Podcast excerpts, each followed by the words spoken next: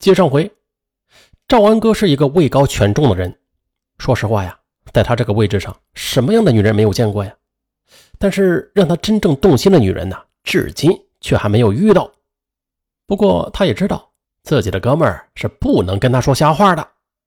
难不成自己还真能找到下半辈子的幸福啊？他有些怀疑。不过呀，他还是赴约了。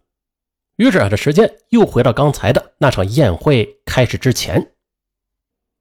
宴会场面不大，就摆了一桌，两个铁哥们陪着一个女士。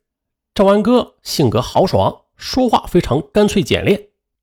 最后一个到达的他，故意是大声抱怨这事儿啊太多了，来晚了。这眼神儿却不失时机的扫了一眼女主角赵红，就这一眼呐，就注定了他一生的错。此时的赵红啊，她的双眼。早就调整到了最善解人意的频道，啊，与这双美目对视之后，赵安哥的心情立刻的就变得舒畅起来。他很有风度的坐到了主宾的位置上，顺手就脱下了大衣。哎，没想到啊，赵红适时的起身，走到赵安哥的身边，轻轻的把大衣就给接了过去。这个动作很小，哎，却让不动声色的赵安哥心里边温暖如春呐。他微笑的朝着赵红点了点头，这气氛呢也是出奇的自然融洽了起来。呃，不得不佩服啊，人家就是就是有这么一手。这边上两个老同学和那个介绍人见状，都心领神会，他们就简单的向赵安哥介绍了一下这个女人，啊，就找了个理由啊，退出了宴席。赵安哥的脑子多聪明啊，一下子就全记住了赵红。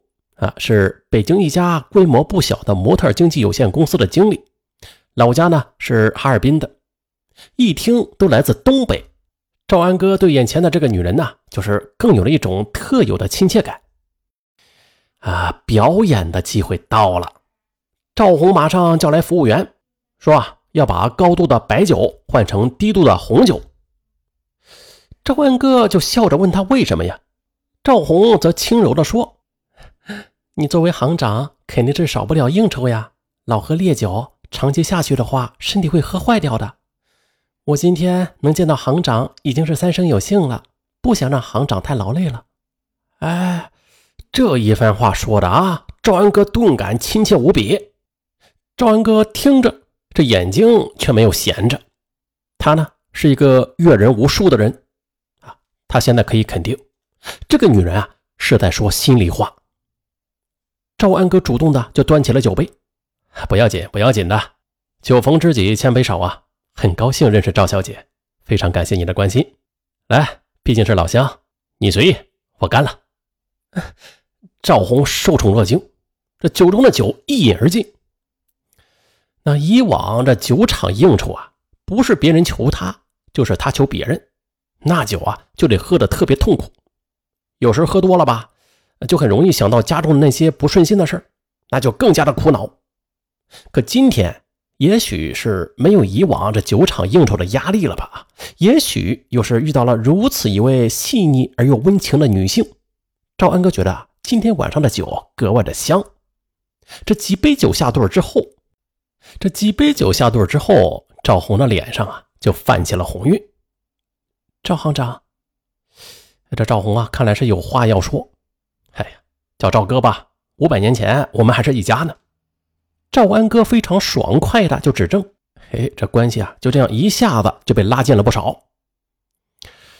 赵红也没有隐瞒，他含着眼泪诉说了自己的经历，说父亲呢、母亲还有哥哥都是工人，还有一个姐姐在老家打工，迫于生计啊，他是独自一人来到北京闯荡。啊被别人骗过，也骗过别人。后来因为自己长得还挺漂亮，来到一家模特儿经纪公司上班。这赵安哥就仔细的听着，可脸上却不动声色。他在仔细的琢磨着这个女人说的每一句话。赵红坦言，自己在北京举目无亲，而女人最大的资本就是自己的美丽，所以靠着美丽。她也结识了很多权贵，包括王宝森这样当年炙手可热的人物。不过那时候因为年轻啊，在处理同权贵们关系的时候是吃过亏、上过当。赵安哥呢，他显然明白赵红所说的“吃过亏、上过当”，他背后的潜台词是什么了。他呢，也对王宝森的风流韵事在官场上混迹多年的赵安哥也曾经耳闻过啊。但是今天亲耳听到眼前这个女人竟然和王宝森很熟。甚至有非同一般的关系时，赵安哥还是吃了一惊，但是脸上依然毫无变化。赵安哥见过的逢场作戏太多了，那即使他以前是王宝森的情人吧，但是那又怎样啊？女人就是女人，以前说明不了什么，关键的是看他现在怎么对你。那说一千句都没有用，关键是看行动。善解人意，坦率直言，毫不做作。赵红的美好形象，慢慢的就在赵安哥的心里啊定了格。那赵红他也知道啊，自己的青春已经渐渐远去，靠身体的话，只能抓住男人一时，抓不了一世。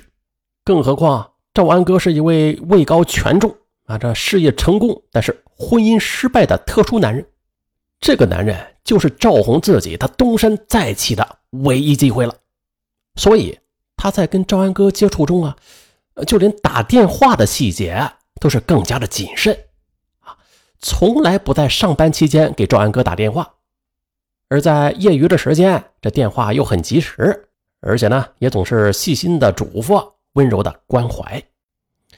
渐渐的，在方便的时候，赵安哥便约他一起看戏、吃饭。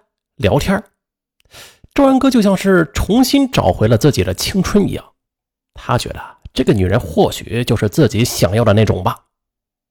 而时间就是最好的温度计了。赵安哥和赵红的感情在快速升温，终于在三个月后的一次约会的时候，该发生的事啊，都很自然的就那么发生了。再后来，赵安哥也向赵红坦言。能否走到一起啊？还有最后一道关，那就是自己的母亲。赵红听后笑了，这下在北京又多了一个妈，多好呀！赵红这番话呀，他不是敷衍呐，那是在第一次见到赵母后，他就紧紧的抓住了老人的心。他知道老人是最需要关心了啊，最喜欢听话的儿媳妇了，所以啊。不仅是甜言蜜语，而且任其呼来唤去。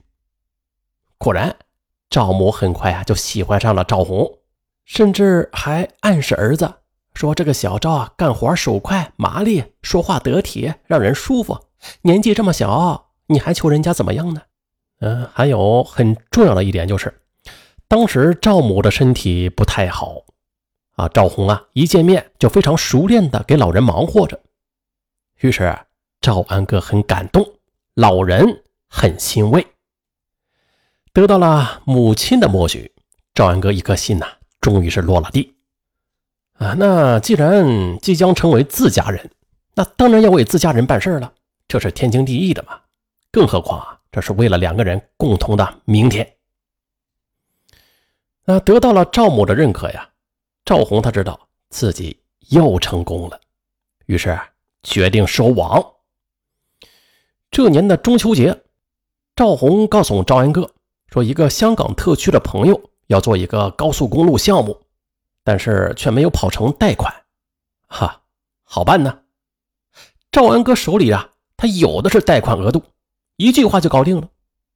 事成之后，那个香港老板听说赵红要买银湖别墅之后，也就乖乖的送上了二百多万元的港币。两千年。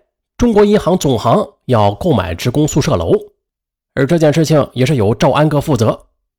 这时，闻到肉香的北京华远房地产公司的董事长和销售部的总经理，也是费尽心思的找到了赵安哥。可是赵安哥没有答应，因为他在试探因为这赵红曾经告诉过他，这种事情啊，给谁做不是一样做呀。再后来啊。房地产公司的老总又请赵安哥吃了几次饭之后，啊，最后干脆把这个话给挑明了，可以给赵安哥整个项目造价的百分之一，哎，作为好处费。